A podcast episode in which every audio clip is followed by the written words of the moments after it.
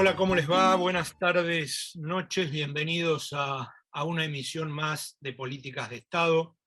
en una semana que fue muy convulsionada, que realmente fue eh, pesada por todo el tema de cierre de listas, de cambios en los gabinetes, algunos que eran predecibles, otros no tanto, eh, y de mucho, por decirlo de alguna manera, de mucho combate en algunos lugares, provincias, urbano, pero bueno, lo mejor que el jefe hable de eso, que es el experto político de este programa.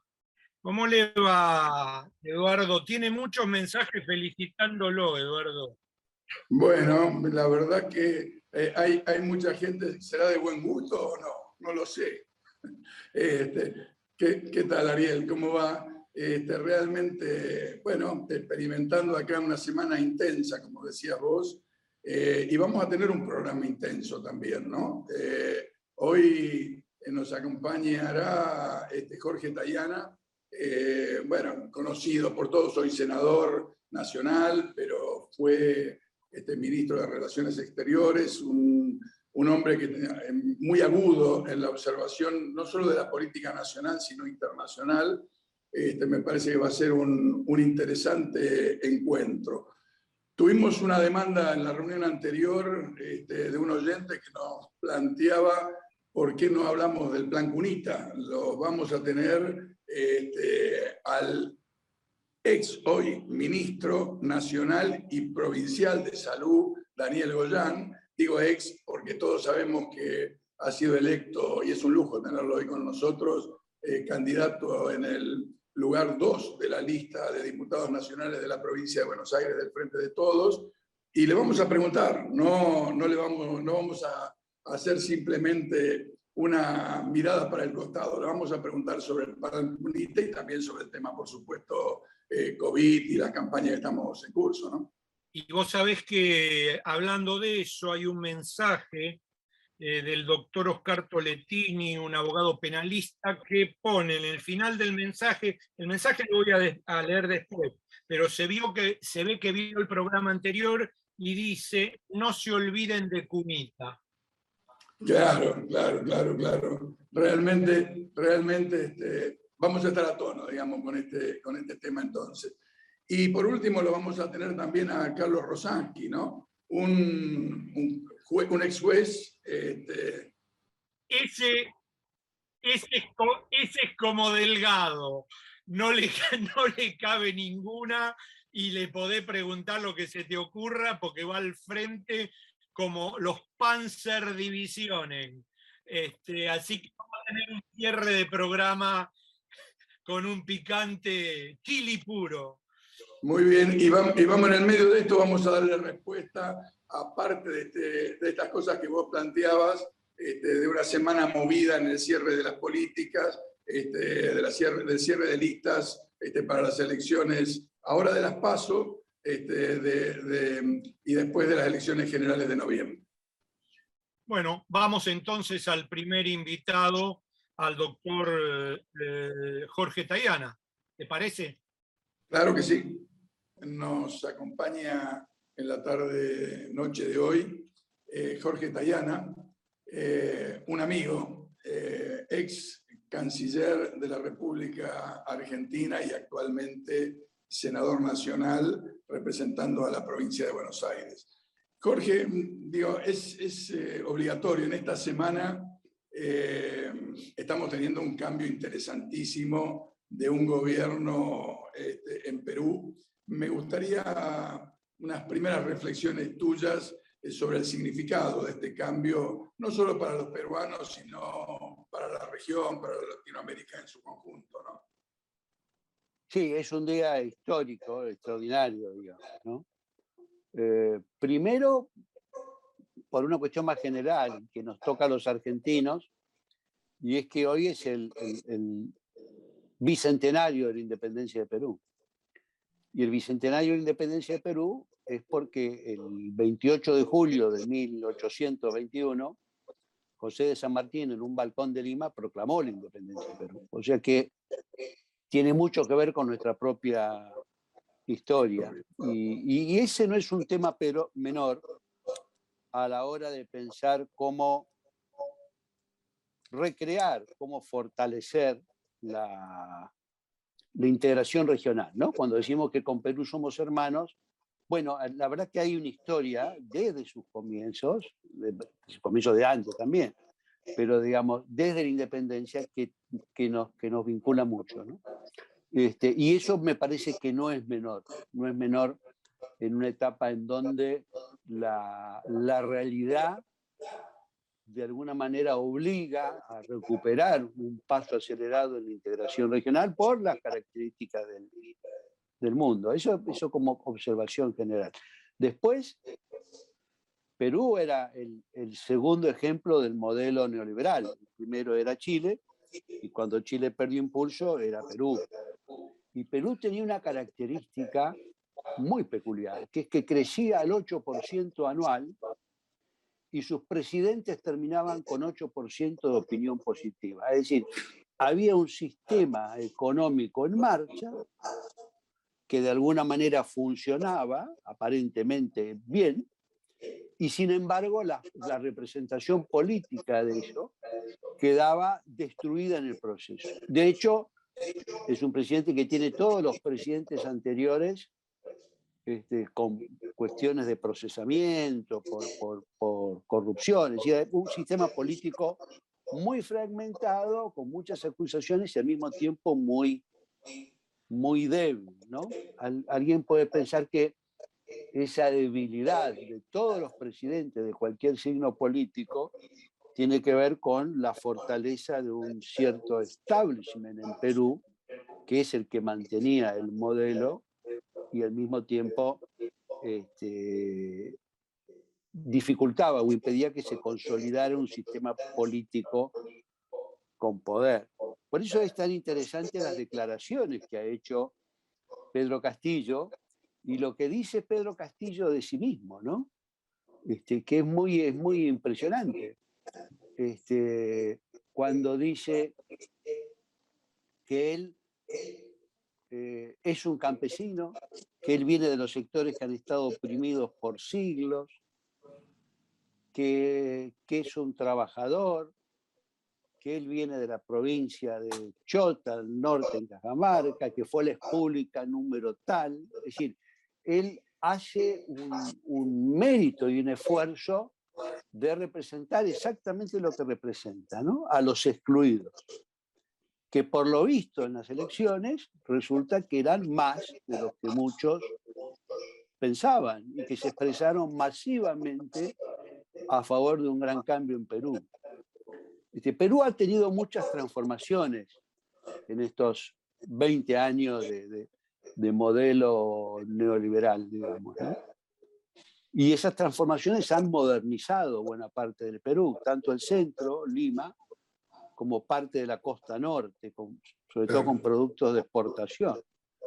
Pero lo cierto es que esto ha mostrado a aquellos que no se habían beneficiado de ese proceso, que estaban en la sierra, que estaban en la selva, que estaban en parte del norte y del sur, y que esta vez han salido y políticamente encontraron en Pedro Castillo una expresión muy, como muy auténtica, muy legítima, muy, muy fuerte. Entonces, eso creo que es un fenómeno interesante.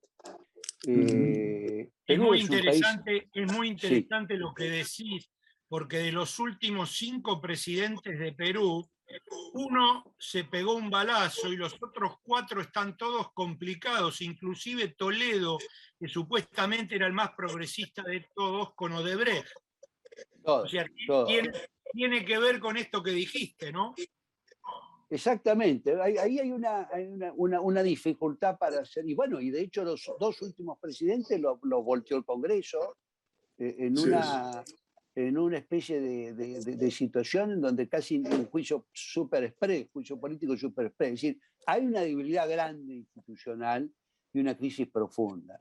Eh, lo que tardó el recuento electoral y la presión que hizo el sector de Fujimori para que no se les concediera el triunfo a, a Castillo, también es parte de ese proceso de tratar de debilitar un, triunfo popular. Porque la verdad es que todos sabíamos ya hace semanas, seis semanas tardó este reconocimiento. Y mucho por, por, por, por, la acción de la fuerza de Fujimori y sectores internos que evidentemente la apoyaban, que ya al final era obvio que no iban a poder impedir la proclamación, sino que simplemente tenían el objetivo de tratar de debilitar y empañar este proceso de transición en donde el hombre tiene que formar equipo, recorrer, este, aprovechar de alguna manera la victoria antes de lanzarse al trabajo. Pero es interesante el discurso, es, es interesante los, los presidentes que fueron. Fue Alberto Fernández, que tuvo un lugar destacado, fue, eh, por supuesto, el presidente de Bolivia, Lucho Arce, fue Piñera de Chile, lo que es importante en Perú, fue Lazo de Ecuador, fue Duque de Colombia. Es decir, tuvo una repercusión latinoamericana y sudamericana, sobre todo, importante. Estuvo el rey de España. Este, Ahora el desafío, Jorge, el desafío los desafíos son, enormes. Él tiene son, enormes por varias razones. Primero, porque la situación de Perú es grave y es delicada. Es decir, ese modelo neoliberal de que, de, que termina produciendo mayor desigualdad y que en cuanto baje un poco el comercio exterior se te cae todo, es, dramático. Es dramático. Punto uno. Punto dos, este, él es una fuerza que eh, no tuvo mayoría en la primera vuelta.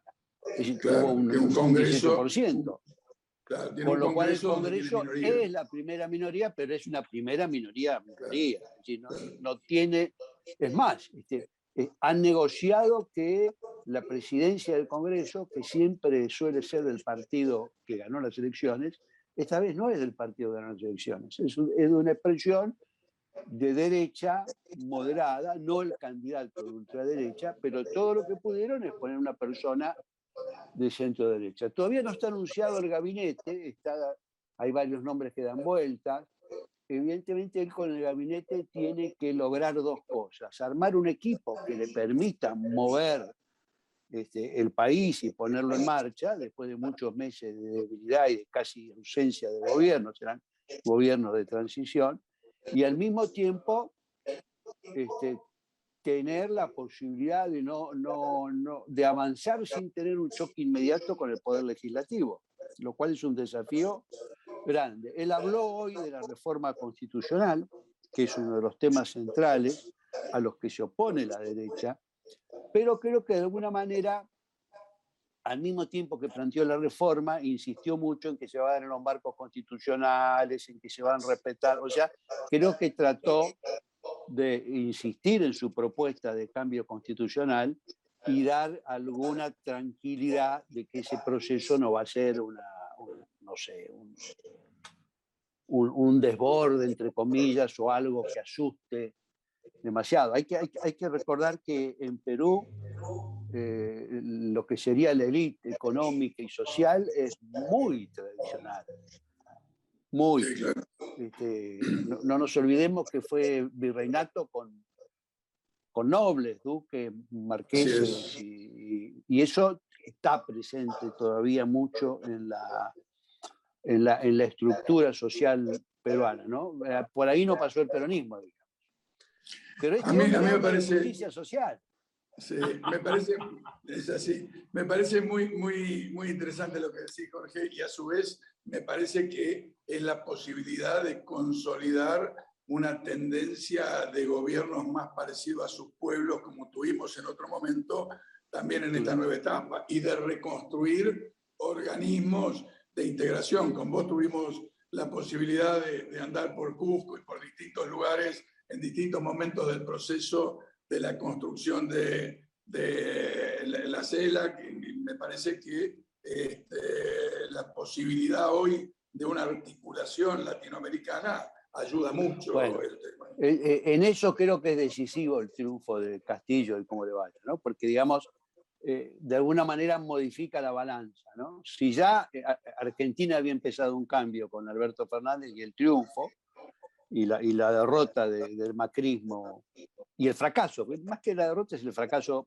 político-económico del, del, macrismo, luego lo de Arce en, en, Bolivia también, después estuvo lo de Ecuador, que ganó un banquero, ganó la, la, derecha en un final muy cabeza a cabeza, pero ahora Perú es un país grande, no es, este, no es Ecuador ni Bolivia, es un país de, de, de cierto peso. Bueno, es la sede del famoso grupo de Lima que se quedó sin Lima.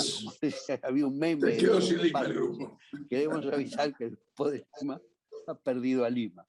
Este, pero digamos, es un país importante, con tradición histórica, eh, con cultura. ¿Vieron? Y hay algunos, algunos cambios que son también significativos. ¿no?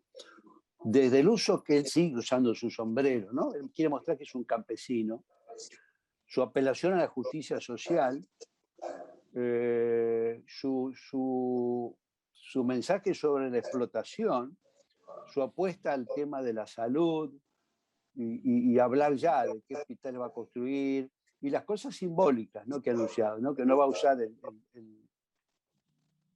el, palacio Pizarro, este, que, que, lo va a transformar en un museo, que si no se trabaja y no se estudia, los jóvenes llegan al servicio militar. Es decir, no es el progresismo tradicional, por lo menos en su comienzo, que hemos visto en los últimos años y que ha tenido también limitaciones, porque no vamos a reconocerlo. O sea, me parece que está mostrando parte de cómo se ha procesado en la región los avances que tuvimos en la primera década y también los retrocesos que después hubo. Y lo que está estamos viendo es algo que tiene mucho de lo que hicimos, pero que también tiene expresiones distintas, no nuevas, diferentes.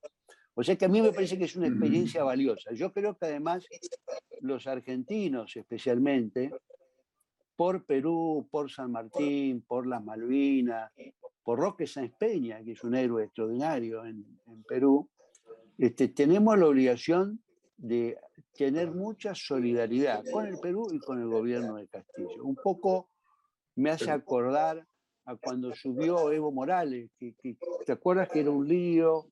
Que, no, que tenían el lobby, el lobby aéreo, volvían, ese fue el primer problema que tenían, este, y que hubo un decidido apoyo. Evidentemente Perú tiene un desarrollo de cuadros este, distinto, es otra configuración, pero me da la impresión que nosotros tenemos que, Argentina tiene que mostrar esa solidaridad eh, profunda, porque más eso quiebra todas estas discusiones entre la costa Pacífico y la Alianza del Pacífico y el Mercosur. Si nosotros mostramos la solidaridad con, el Perú y avanzamos en eso, eh, hacemos una, una, una, viga muy, muy fuerte y va a ayudar a reordenar la, la, la, región. Así que yo estoy muy entusiasmado, es un desafío enormemente difícil, pero al mismo tiempo muestra un pueblo que ha dado un mensaje potente de cambio y de sed de justicia. Y eso siempre es bueno.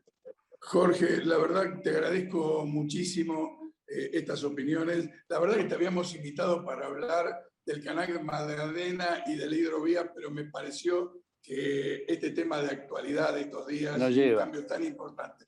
Por lo tanto, te voy a comprometer a que en el próximo programa hablemos del canal Magdalena y de la hidrovía, si te parece. Eduardo, que Jorge tiene que hablar de Cuba también. Por supuesto. Y de, las operaciones en contra del pueblo cubano. Pero bueno, le tenemos que dar un programa entero al hombre. Bueno, bueno ya, ya vemos. Te, agradezco, Jorge. Te agradezco. No, gracias a ti, Eduardo. Este, y, desde ya hay mucha, mucha, mucho para seguir hablando. Y lo vamos a seguir hablando. ¿Cómo, ¿Eh? ¿Cómo no? Gracias. Gracias. Saludos a todos.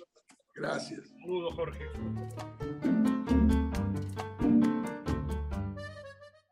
Bueno, nos acompaña ahora, tal cual lo habíamos anunciado, el doctor Daniel Goyán, un amigo, eh, ex ministro de Salud de la Nación y recientemente de la provincia de Buenos Aires, actual candidato en segundo término a diputado nacional por las listas del Frente de Todos y con él hay infinidad de temas para, para poder conversar. Realmente eh, un ministro que se ha jugado fuertemente en este año y medio para combatir la pandemia en la provincia de Buenos Aires y siempre ha sido un punto de consulta y de referencia para toda la campaña este, contra, contra el COVID este, en el orden nacional. Eh, buenas tardes, Daniel. Un gusto tenerte aquí con nosotros compartiendo esta, este ciclo que estamos eh, haciendo y que le hemos llamado Políticas de Estado. Hola, ¿qué tal? ¿Cómo te va, Eduardo? Bien. Bueno, muchas gracias por, por la invitación. ¿Cómo te sentís en este doble, recién saliendo del ministerio y entrando en tu rol de, de candidato a diputado? Es un cambio importante, ¿no? Hay que cambiar el chip porque es una, es una actividad eh, diferente y eh, en cierta manera novedosa para mí, porque a pesar de que tengo ya, estoy cumpliendo 51 años en la política, nunca había sido candidato eh, este, para ocupar ningún, ningún cargo, ni en el legislativo, ni en el ejecutivo. yo he, ocupado varios eh, cargos electivos me refiero, ¿no? Yo em, he ocupado varios cargos, pero siempre este, porque me convocaron para ministro, para, para viceministro, para secretario, para director. Eh, bueno, tuve, tuve realmente en estos años varias convocatorias, en los últimos, te diría del año 2003 en adelante, y antes también, pero siempre con esa, con esa característica, nunca para cargos electivos. Así es un cambio importante realmente en tu vida, digamos, esto. Eh, yo te quería preguntar, eh, si, te parece, vamos a ir a alguno de los temas de lo que fue la, lucha del último año y medio en la pandemia para salirse, del enorme esfuerzo que se ha hecho en la provincia de Buenos Aires, 10 millones de vacunados, está realmente una, una odisea, digamos, para poder responder a la, a la demanda y a la exigencia de época. Pero te quería preguntar, visto con el diario del lunes, ¿no?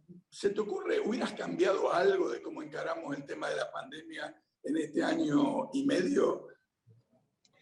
Sí, yo siempre digo que el diario del lunes es como una formulación teórica rara, ¿no? Porque si lo tuviéramos, me sacaría, me sacaría la lotería todos los lunes, porque eh, uno en realidad, claro, uno en realidad lo que hace es actuar con los elementos y las circunstancias que tiene en cada momento. Y si vos me preguntás a mí de dónde venía la Argentina y con los elementos, las circunstancias, los contextos que teníamos, yo creo que hicimos las cosas bastante bien, bastante bien porque eh, es, casi Vox Populi que eh, gran parte de, los sectores de la oposición, creo que casi todos, de los medios opositores, me refiero, los grandes medios opositores, eh, estaban absolutamente convencidos de que esta pandemia, dada sobre eh, una situación crítica que dejó el gobierno anterior, iba a ser inmanejable, iba a terminar irremediablemente en, un, en una crisis muy fuerte de tipo social y sanitario, habían dejado devastado el país, devastado el sistema sanitario, con lo cual apostaron mucho a que se produjera eh, algún tipo de, problemas serios en términos sociales. Y bueno, eh, evidentemente eso no sucedió. Como vos decís, hubo que hacer un esfuerzo gigante que fue, por ejemplo, eh, expandir el sistema sanitario de camas críticas en la provincia de 883 a 2.400 públicas, ¿no? más 1.600, 1.700 privadas. Eh, hacer un esfuerzo gigante eh, en todo lo que fue eh, las herramientas con que el Estado fue hasta donde podía, un Estado que tuvo que decir, quedó, quedó diezmado el gobierno anterior a socorrer a las empresas, a socorrer a los a los que estaban en situación social, económica más vulnerable, con el IFA, con los ATP, con los REPRO, para tratar de sostener actividad productiva y para tratar de aquello que se caía sostenerlo. Así que, en realidad, yo te digo, que si uno analiza esto, obviamente siempre es bueno hacerlo con más tranquilidad cuando termine, ¿no? Este proceso tan extraño de esta pandemia. Creo que hasta el momento eh, podemos hacer una evaluación muy positiva de haber evitado un desastre, que de hecho toda pandemia es un desastre, pero un desastre que hubiese sido muchísimo mayor. Eh, yo, yo, te diría, Daniel, que la verdad este, todos nos sentimos muy identificados, sobre todo con, con la actitud que, que, tuvo el equipo, el gobierno de la provincia de Buenos Aires, el gobierno nacional. Eh, como diríamos en el lenguaje popular, no le esquivó el bulto, este, agarró este, un problema serio que tenía por delante y se puso a trabajar y vos fuiste este, claramente una persona destacada en ese sentido. Yo te quería preguntar ahora, vi, que eh, hay un cambio en la cuestión contractual con el tema de la vacuna Pfizer que tanto este, se, se, puso en el centro en un momento como crítica de, de, Cambiemos, de los sectores de la derecha en la Argentina, que, el gobierno no había estado solícito a este tema. ¿Hubo algún cambio en las condiciones que vos sepas por parte de Pfizer para que podamos ahora este, haber renegociado y poder tener el ingreso de las vacunas de la Argentina? No, eh, que yo sepa, no, pero desconozco porque los contratos son este, confidenciales. De todos modos, decir que eh, la misma oposición que se rasga las vestiduras con esa ley fueron los que la votaron por unanimidad, es decir, eh, que se incluyera la palabra que fue supuestamente el motivo de todo este problema, negligencia, a lo que era malintención o fraude, eran las dos palabras que existían en el contrato y se puso también negligencia, eh, fue consensuado por todos los sectores, absolutamente todos, es decir, todos los diputados votaron con esa palabra y hasta le pareció bien ponerla, ninguno la objetó. Con lo cual ahora eh, decir eh, que estuvo mal es reconocer que cuando, por, cuando menos reconocer que erraron ellos, porque no, no, no es tal cosa. Yo creo que hay una cuestión política y una cuestión además que tiene que ver con que Pfizer viene incumpliendo los contratos en todo el mundo, con todo el mundo, en Chile. Chile acaba de darle baja el contrato porque le siguen incumpliendo y eso que fueron, fue uno de los países donde más entregaron y cambió por Sputnik. Este, este, Uruguay ha tenido problemas con, la entrega de Pfizer, ni el Brasil, le han entregado una ínfima cantidad del contrato, pero países europeos también están todos con problemas de, abastecimiento. Parece que ahí eh, la, respuesta es si todo el resto de los laboratorios eh, vendieron bajo la misma ley, el problema no era la ley, porque todos los demás laboratorios no creo, no creo que hayan hecho locuras.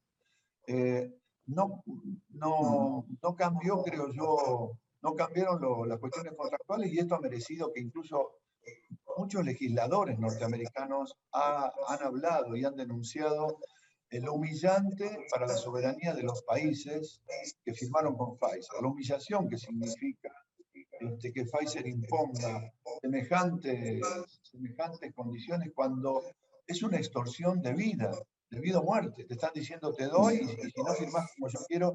Entonces, la verdad que eh, no, no, no, nos, no nos sorprende. Yo le recordaba a los radicales que a ellos la industria farmacéutica norteamericana eh, lo censuró fuertemente cuando el doctor Oñatibia y el doctor Ilia lanzaron la, la ley que, de comercialización de los medicamentos. Y creo yo, según dice Leopoldo Moró, que es el único caso en la historia en el cual hay una censura explícita de, la Cámara de Representantes de los Estados Unidos a solicitud de las industrias farmacéuticas porque un país tuviera soberanamente dictar a su ley de medicamentos. Es decir, que no es nuevo la injerencia, no es nueva, está, eh, eh, eh, ha estado todas estas décadas y es uno de los temas que tenemos que, discutir. Lo que pasa es que hay, para algunos que te dicen, si vos tenés un conflicto con otro país, me tengo que sentar con el juez Griesa y hacer lo que dice el juez Griesa, y bueno, ya tiene un más. Claro, claro. Daniel, te cambio de, tema, de, de óptica. vi que recientemente fueron sobreseídos la causa que se había iniciado durante el gobierno de Cambiemos eh, con el tema de, de, lo que se llamó el, el plan Cunita. Eh, tuvimos un, un, este, eh, un, seguidor del programa que justamente en el programa anterior nos hizo esta, esta pregunta y nadie mejor que vos que estuviste allí este, en, en, el tema este, para, para hablarnos de, este, de esta cuestión y a su vez me parece que fue un plan que vos vas a saberlo mejor que yo, muy importante para resolver temas de colecho y otras cuestiones este, en la vida de, de, los recién nacidos. E incluso se habla hasta de, de reinstalarlo. ¿Cómo, cómo, cómo viste esta, esta cosa judicial, este, casi un hecho de Lofer, digamos, casi un hecho este, que apuntaba este, sin fundamento, ¿no?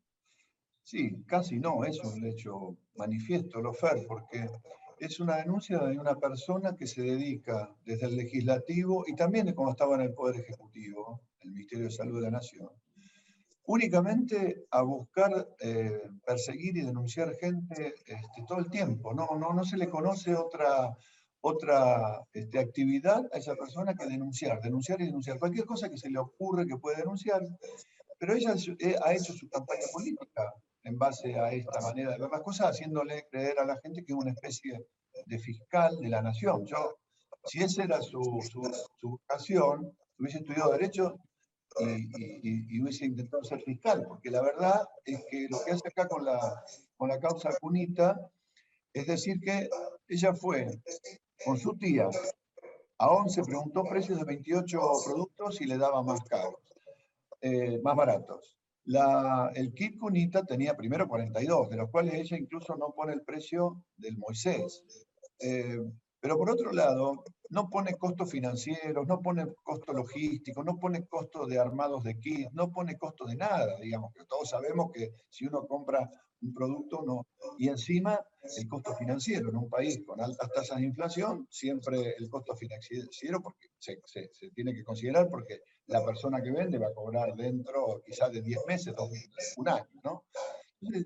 Todo ese análisis no lo hace y, con eso presenta. El juez de la causa y el fiscal Tayano y el, juez Bonadío piden una pericia de precio porque es lo único que puede determinar, es la prueba. Pensemos que la justicia penal, de eso o no se es culpable si hay pruebas. Si no hay pruebas, no son culpables. Si hay pruebas, son culpables. Entonces, lo único que puede tener es una pericia. Pide tres veces pericia. Como la pericia le dan mal, termina dictaminando la nulidad de las pericias pedidas por él y eleva juicio con la prueba de la denunciante, es decir, con el relevamiento de eh, Graciela Ocaña con su tía en 11. Esa es la prueba. Y así transitamos seis años de títulos, títulos, zócalos, medios. Y después viene la etapa en donde una fiscal tiene que hacerse cargo del juicio, supuestamente había sido elevado a juicio oral. Tome dice, yo no sé si hubo delito, no si no hay pericia, no sé si se pagó mucho o poco se pide pericia contable, económica financiera, intervienen los peritos de la corte, ingenieros, arquitectos, todo, y se estuvo todo perfecto. No se direccionó nada, no se sobre... Entonces, esto debería haber pasado antes, no pasó con caso de Lofer. Eh, bueno, lo que dice, no tengo nada para culpar, y el tribunal dice, no hay nada para culpar, se sobresea todo el mundo. Caso de Lofer, pero también se perdió un plan, porque mandaron incluso un momento, querían quemar todo eh, mandaron un plan, eh, lo discontinuaron, y esto probablemente mm, haya costado entre 300 y 500 vidas de chicos por año, porque eso era lo que el plan salvaba, de vidas de colecho y, una, y otra serie de problemas. Además de tener un, un nacimiento digno, este, que esas familias, seguramente muchas de ellas no podían acceder. Así que tiene la parte esta que es la más grave, obviamente, el, el daño sanitario, pero también fue un caso de Lofer, claramente. Bueno, ahora sí va a volver este plan, lo estamos reformulando con una serie de, nuevos condimentos, pero va a volver, va a volver y va a ser un plan. Nosotros lo íbamos a hacer en la provincia, pero ya estamos trabajando en Nación porque se va a hacer en conjunto, se va a hacer para todo el país. Daniel, muchísimas gracias por habernos acompañado. Sabemos de los desafíos que tenés en estos días, en estas horas, en estos meses. Eh, te vamos a acompañar, te vamos a seguir de cerca y desde ya este, sos un invitado permanente en nuestro programa porque es muy interesante lo que, lo que nos comentás y es muy importante para la calidad de vida de la población. Un, abrazo grande, Daniel. Un abrazo grande, ¿eh? gracias a ustedes. Hasta la próxima. Chao, chao. Ariel, ¿nos vas a leer algunos mensajes? Sí. Eh, el doctor Oscar Toletini, me pareció genial el comentario de REP, confirma que no hay que mirar programas donde no se puede dialogar con el oponente, los opinólogos son el bar de la política, lo que dijo sobre la TV es lo más superlativo que escuché en 70 años. Jorge Palione dice, Ariel, me gustó mucho el programa, muy bueno los invitados y la conducción dual. Em, eh, preciso, eh, el fiscal Delgado, un lujo su participación. Juan de Villadiamante de Lanús, no hay dirección de tránsito, es un desastre. Todo el tema de la, de la, de la conducción de Grindetti.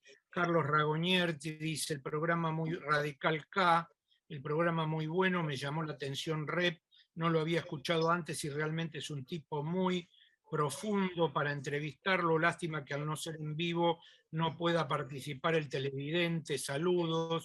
Eh, y sí, Carlos, no, no, no, no es en vivo y no es en estudio. Doctor Oscar Gómez de Corrientes, muy buen programa, tienen muy buenos invitados. Miguel Mercé, me gustó mucho, ojo, las mayorías nunca coinciden conmigo, dice un poco eh, con Sorna. Y el licenciado Colaneri, muy bueno el programa, me encanta Red. Bueno, después tengo más, este, pero tenemos otro invitado, ¿no?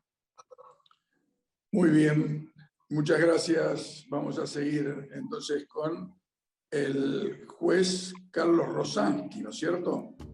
Claro.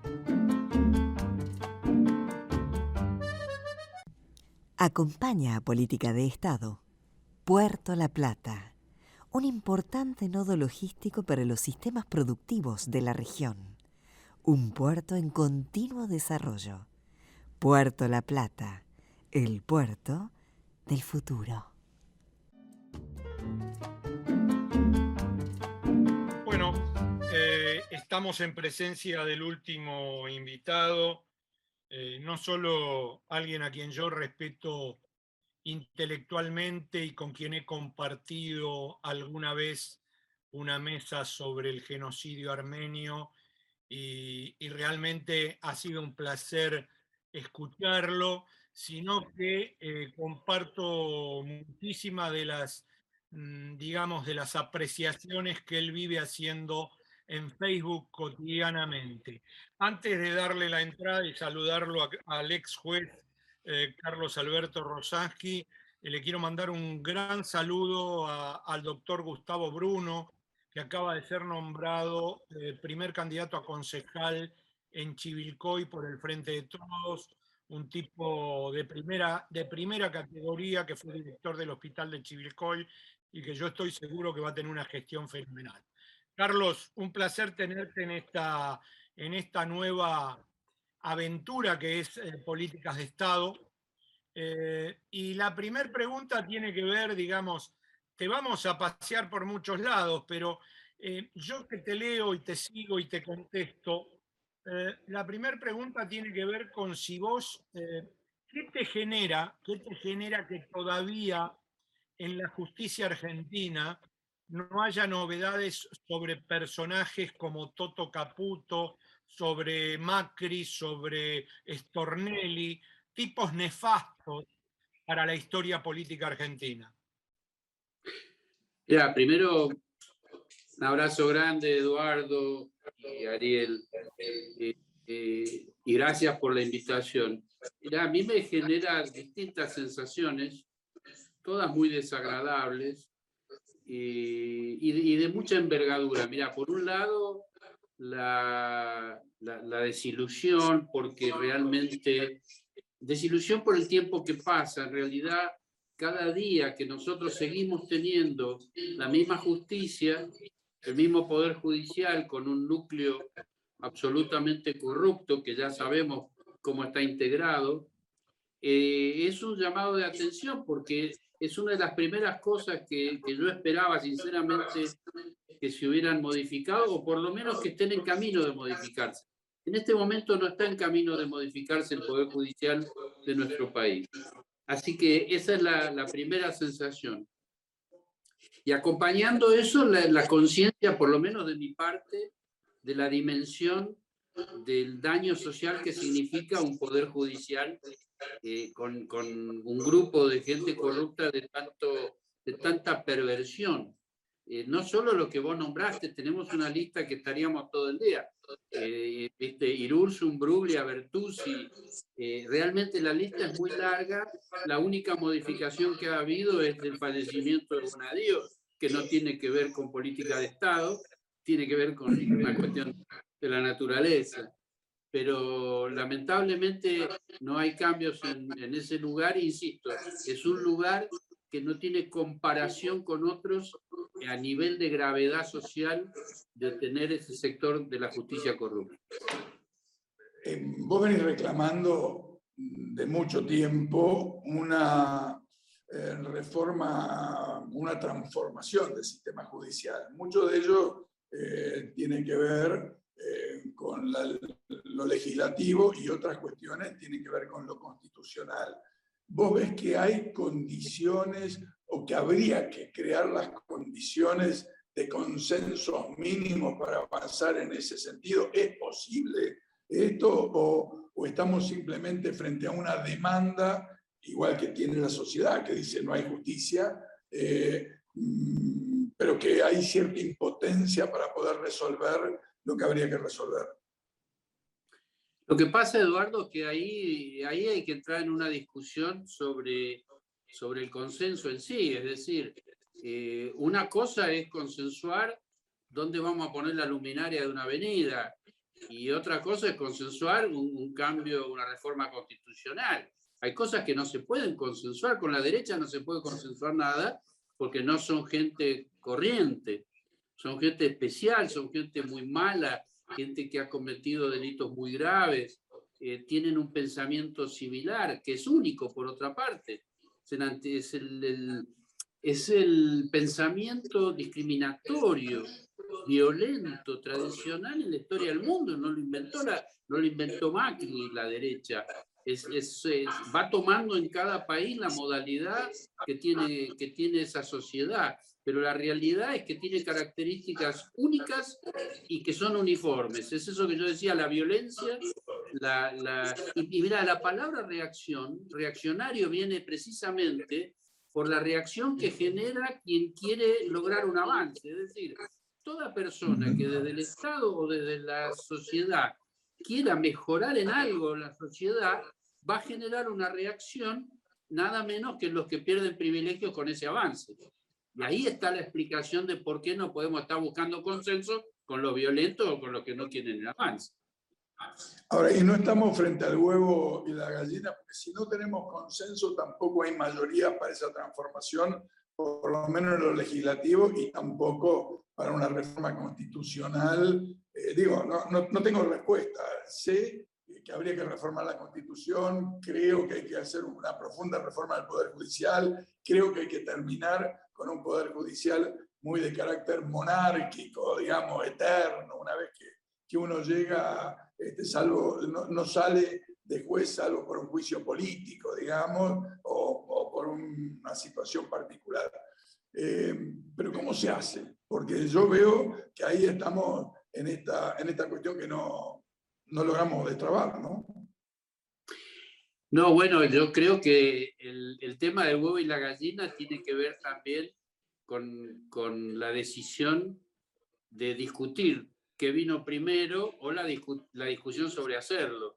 Entonces, eh, pensemos, por ejemplo, Néstor Kirchner tenía un porcentaje muy bajo de votos, pero tomó la decisión de meterse con el Poder Judicial.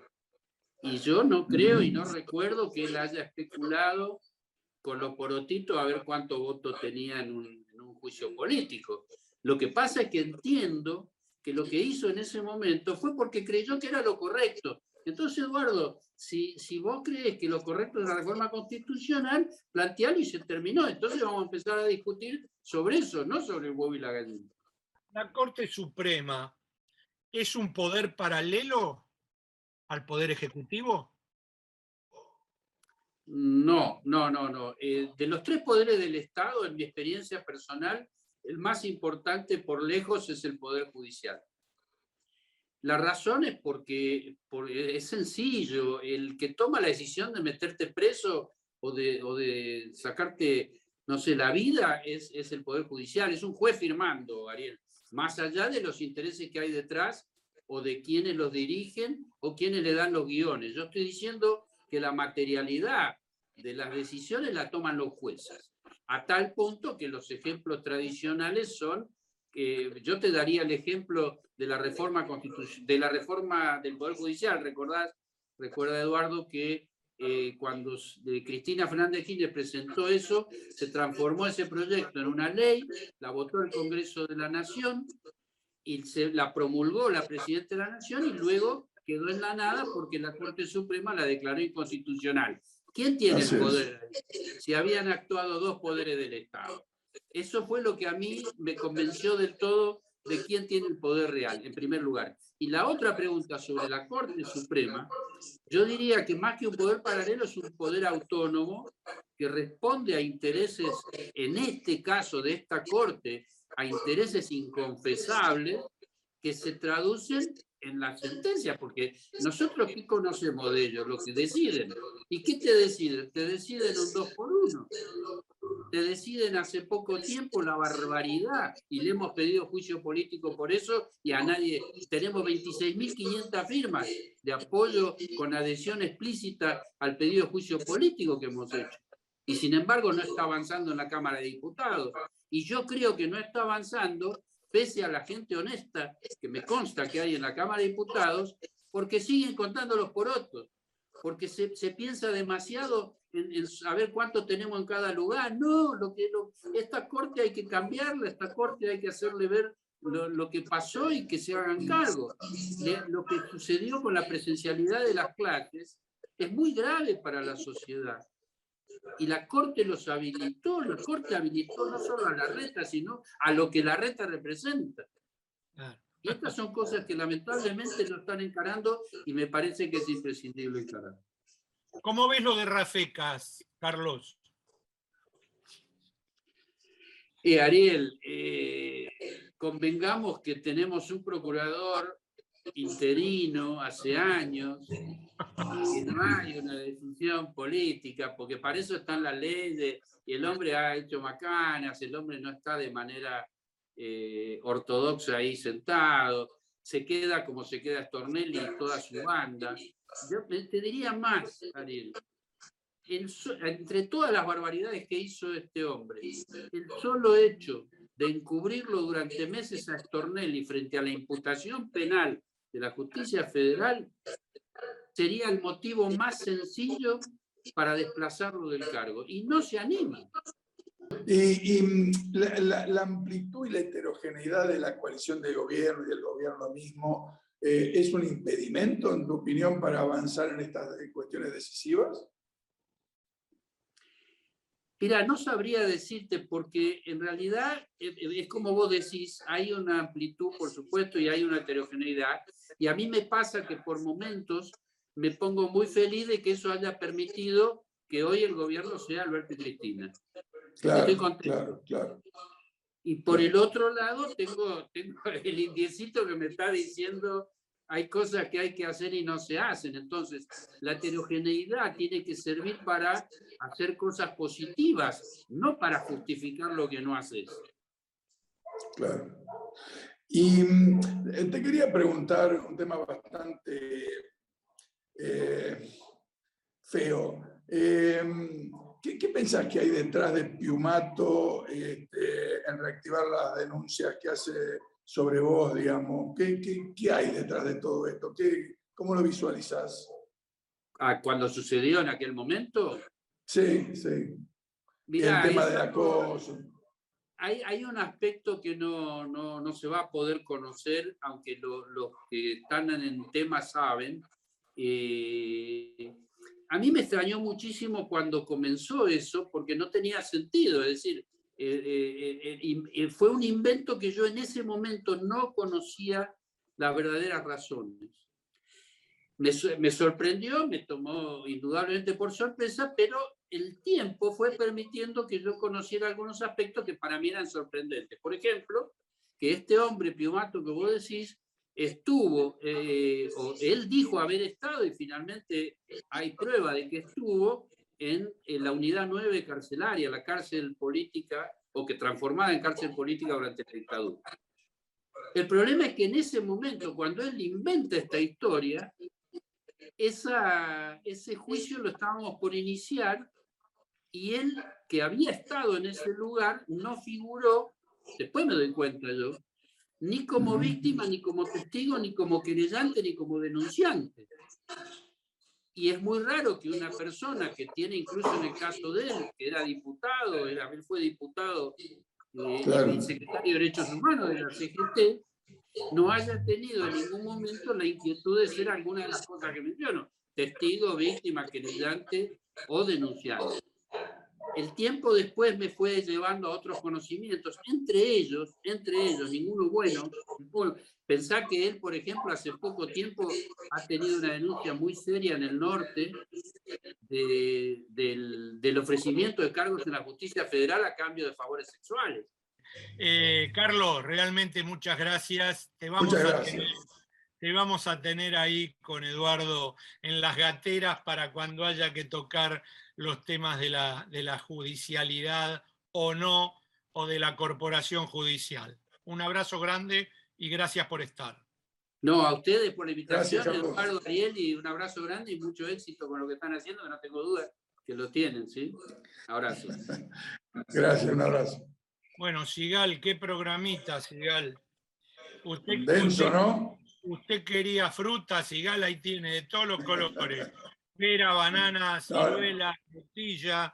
Eh, le voy a leer los últimos mensajes y le voy a dejar que usted haga el cierre, el cierre de lo que le pareció el programa. Carlos Kowalik, desde Mar del Plata, escuché al final decir a Rep que el humor es una vía de escape. Eh, Rubier muy bueno cuando dice que el populismo necesita continuidad, en cambio el liberalismo está preparado para la alternancia. Walter Lorenzo desde Uruguay, me gustó mucho el programa. Esta gente lo ve por YouTube, ¿no?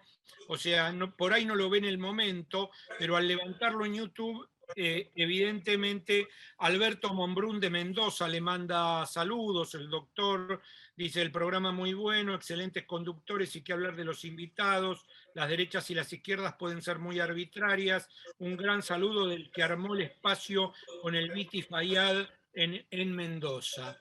Eh, Argelio Simón de Mar del Plata, es el programa ideal, el programa es excelente, Miguel Red muy bueno, el fiscal Delgado increíble, no entiendo cómo no están en un canal de aire, es un programa que nos abre la mente, deberían estar un rato más, se pasa muy rato. Y Argelio, mándele una carta a Víctor Santamaría, a ver por qué no estamos en 5M.